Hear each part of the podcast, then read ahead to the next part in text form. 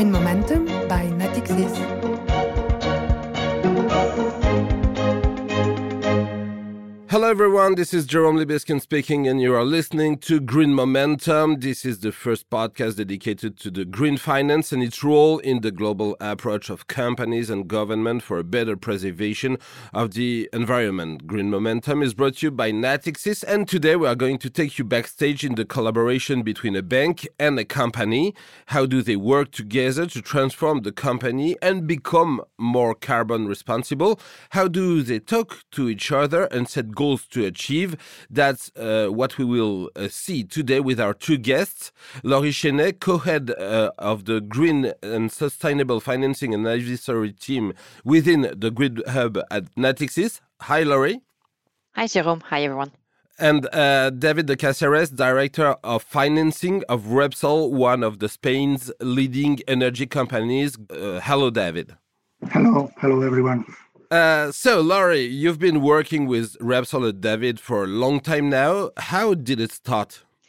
Yes, the dialogue with Repsol comes from our long-standing relationship as a bank.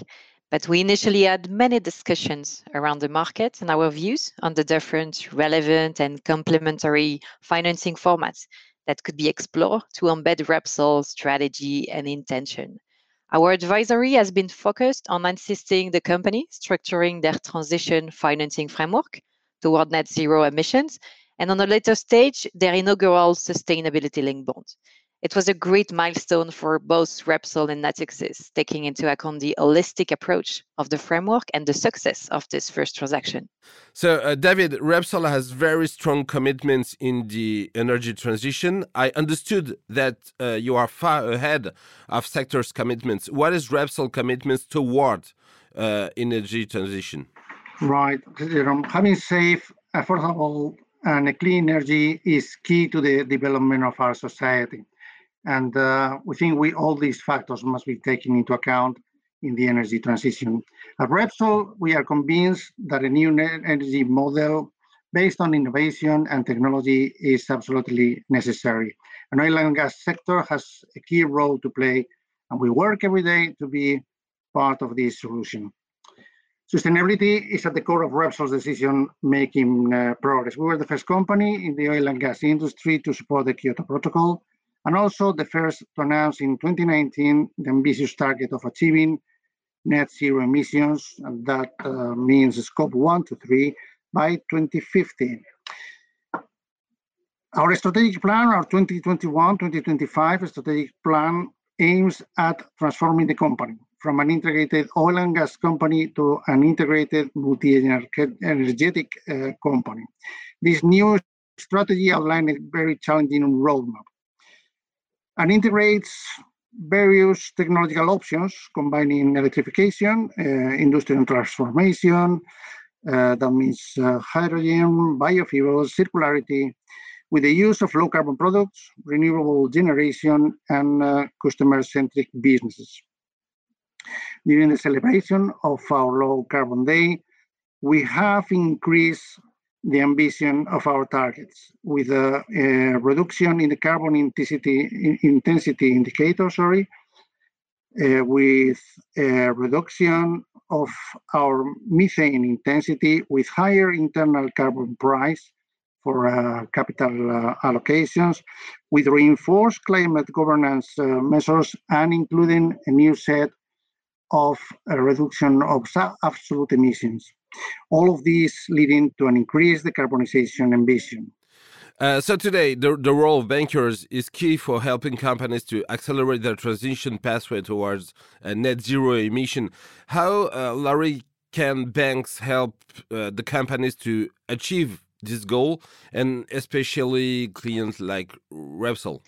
Yeah, at Natixis, we very early on acquired one conviction a seat for everyone is necessary at the climate action table, and sustainable finance will fail in its mission if it continues to confine high emitting industries to the sidelines, where the largest GHG emission abatements potential lies.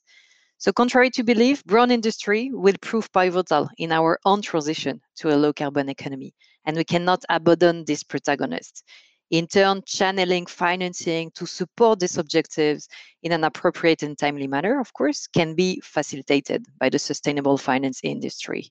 Importantly, this is not the case of diluting green. Rather, it is about ensuring that all potential participants in the fight against climate change can be a part of the solution. So one of the most prominent themes for investors today is tackling the impact of high emitting companies such as Repsol or many others working across the oil and gas, cement, or mining and metals industries. Urgent action, action is required to support this entity in integrating sustainability consideration into their operating processes, business model, and their financing directly. So we believe, like many investors and financiers, that the financing of these transitions require a, a two-leg approach, a pure green, but also a compelling necessity to support brown industries' deep decarbonization, as embedded in Repsol a framework at the end. So we believe transition is a matter of strategic dialogue with the company's management, and there is a huge potential for new financing instruments tied to companies' decarbonization targets, whereby entities put reputational and financial skin in the game vis-à-vis their transition targets achievement, as reflected by Repsol last issuance. So there is a, di dialogue that is very important. But what actions do company need to take uh, to face this uh, energy transition, David?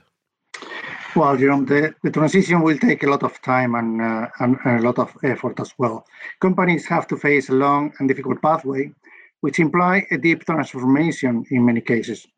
The energy sector must play a leading role in achieving the Sustainable Development Goals, and that means new technologies, new materials from the chemicals industry, new advanced and clean fuels, renewable generation, circular economy.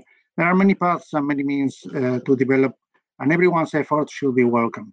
In our case, Repsol strategic plan marks the transformation of the company to accelerate its energy transition.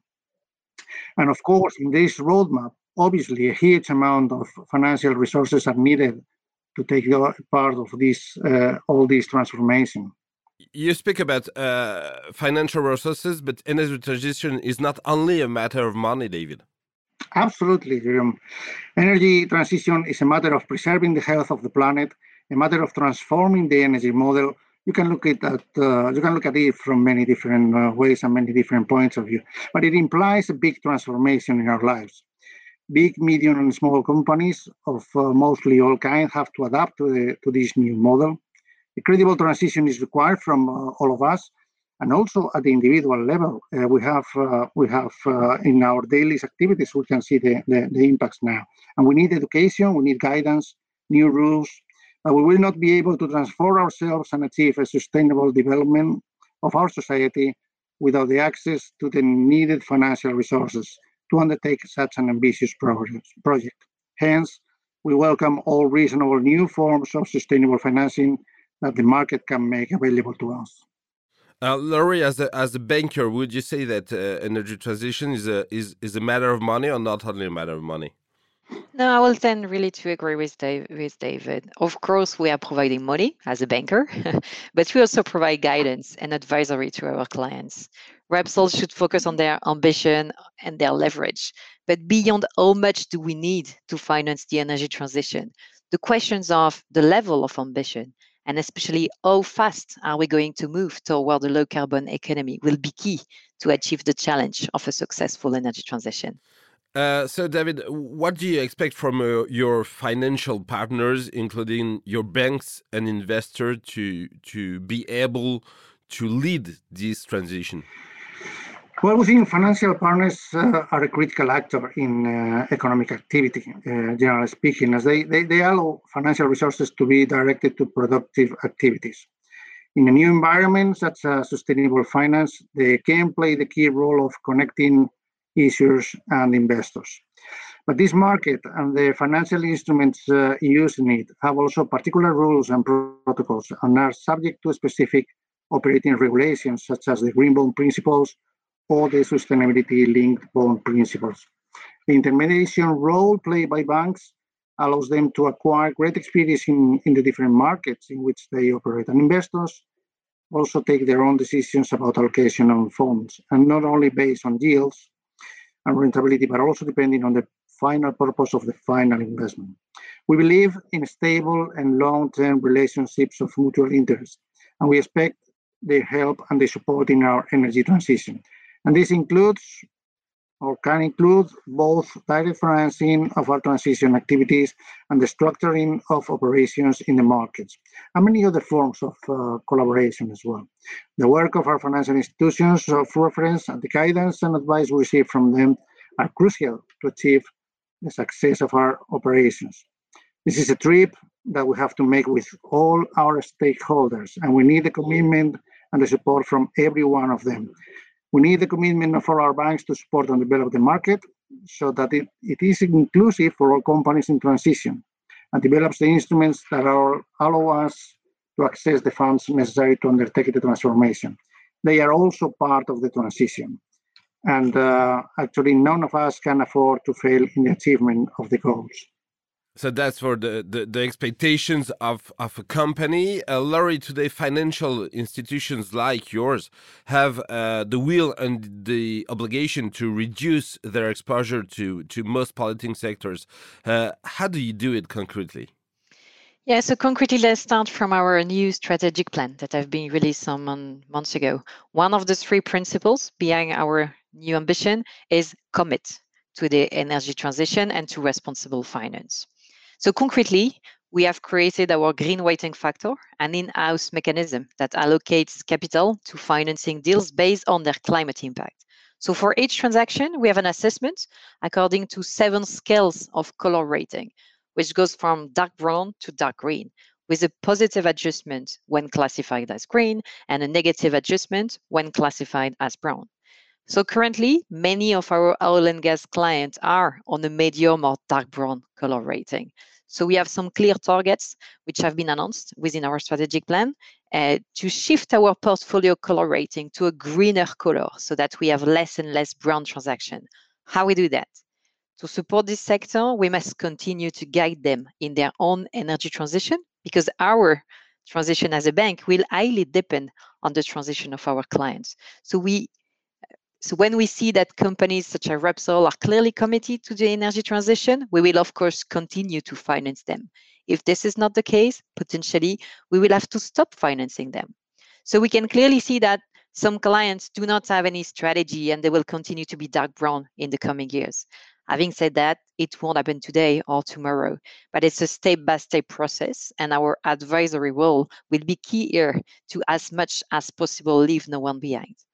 So we are committed to aligning our portfolio with a 1.5 degree alignment by 2050, uh, with a 2.5 degree intermediate milestone by the end of our strategic plan by 2024. So this is why this tool is really precious because we have this granularity in terms of assessment and going from dark brown to medium brown to light brown and then neutral is how this tool can be used to steer the energy transition of our portfolio. This is our intention to help our clients to progress beyond dark brown. And this is our ambition to accompany all of them in their transition journey. Yes, David, do you want to say yeah, something? Yeah, I want to say it is not binary though. Yeah. No, it is not binary at all. On the contrary, we, we will live on to support our client by advising them, by creating this strategic dialogue and intimacy that we were mentioning before. This is gradual and it is really a step by step approach. And this is part of our offer. Uh, to this, we can help them and accompany them in their transition. Actually, Repsol and Natixis are shifting progressively their strategy in the exact same direction we all have this 1.5 degree alignment by 2050 ambition. Uh, this is not a, only a matter of dialogue. You, you you have to to make some things together. And last June, you launched uh, uh, uh, the inaugural dual tranche of sustainability-linked bond uh, together. Uh, Laurie, can you talk um, about this to us?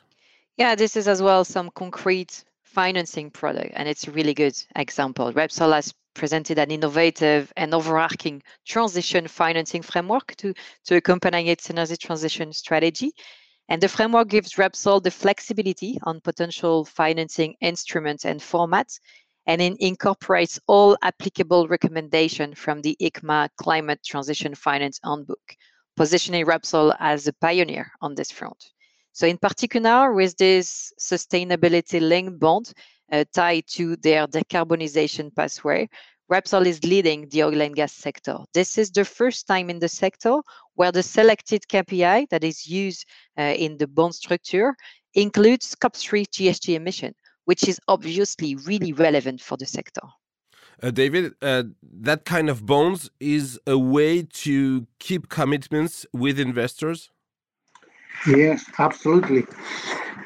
Uh, we wanted, with the, talking about the framework, we wanted to have uh, a framework that gives us uh, flexibility to adapt uh, to, to, to all times to the different needs of the company. So we could issue different instruments and different formats. That is use of proceeds and or sustainability linked bonds.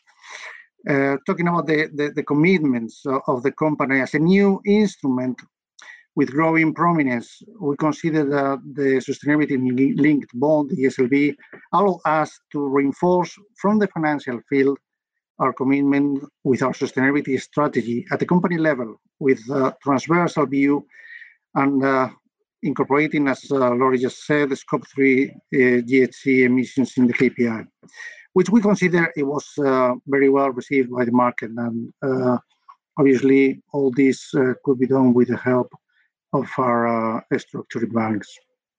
so now we have we have an idea of the way that you are doing together. Uh, before ending uh, this discussion, I have one last ritual question uh, in this podcast: Is uh, are you optimistic or pessimistic for the future, uh, David? Well, uh, I have to be optimistic. I think we cannot afford the possibility of being pessimistic. The, the, goals are too ambitious. Uh, the goals are needed, and uh, as I said, everyone's effort is uh, very welcome and then let's all make it possible. Laurie, can you afford to be pessimistic or are you optimistic too? No, I mean, I will I will tend to agree with David. We can be only optimistic where we considering where we are now. I mean, considering what what we do in our everyday job. I mean, this is part of the job to be optimistic. And personally, it depends, I would say. It depends of the day, of the trend, of the different announcements. It was really key to see at COP26 some new announcements. So I'm keen to see more and more concrete action. Uh, but I would say optimistic, but I think challenging. It's one of the key words uh, that I have in mind when it comes to energy transition. And I think the question is more a matter of timing. Uh, we need to go fast, and I'm not sure that we are every day going on the good trend. Yeah, we can say that the challenge that is coming is huge. Uh, thank you. Thank you to the best of you for being uh, with us in Green Momentum today. Thank you, David. Thank you, Laurie. Uh, Green Momentum is over uh, for today. I hope you enjoyed it and I wish you a very good day. See you soon uh, in Green Momentum. Thanks very much. Good day Thank you. Everyone. Thank you.